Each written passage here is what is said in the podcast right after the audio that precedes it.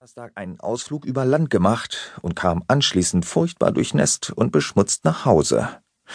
Aber woraus Sie das schließen, erahne ich doch nicht, da ich ja sofort meine Kleider wechselte.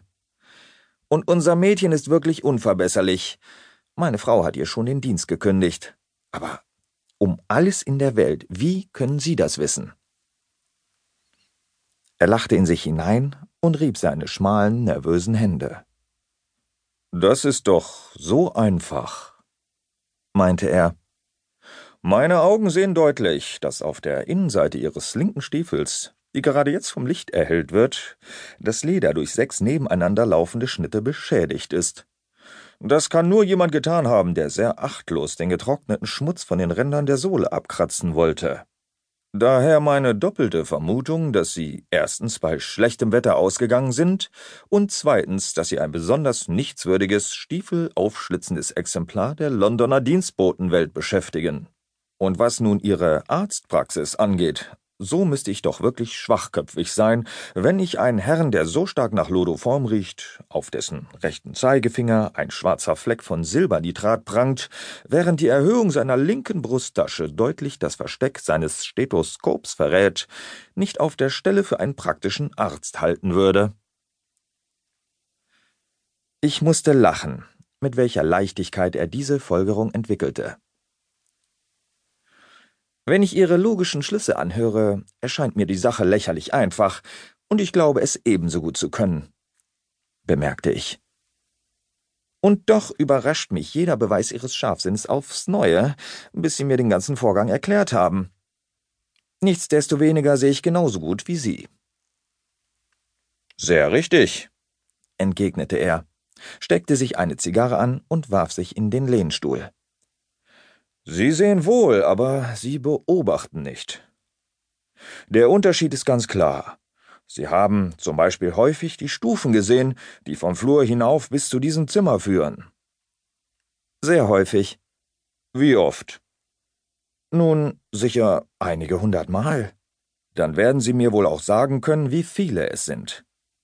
Wie viele? Nein, davon habe ich keine Ahnung. Sehen Sie, Sie haben zwar gesehen, aber nicht beobachtet. Das meine ich ja eben. Ich weiß ganz genau, dass die Treppe 17 Stufen hat, weil ich nicht nur sehe, sondern auch beobachte. Apropos, da ich Ihr Interesse für meine kleinen Kriminalfälle kenne, Sie hatten sogar die Güte, eine oder zwei meiner geringen Erlebnisse aufzuzeichnen, wird Sie vermutlich auch dieser interessieren. Er reichte mir einen Bogen dicken, rosenfarbenen Briefpapiers, der geöffnet auf dem Tisch lag.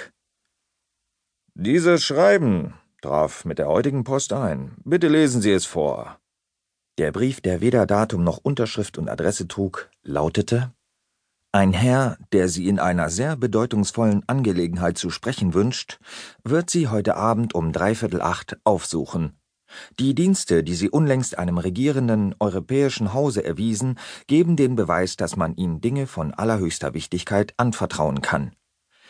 Dies Urteil wurde uns von allen Seiten bestätigt. Ich bitte Sie also, zur bezeichneten Zeit zu Hause zu sein und es nicht falsch zu deuten, wenn Ihr Besucher eine Maske trägt. Dahinter steckt ein Geheimnis, bemerkte ich. Können Sie mir das erklären?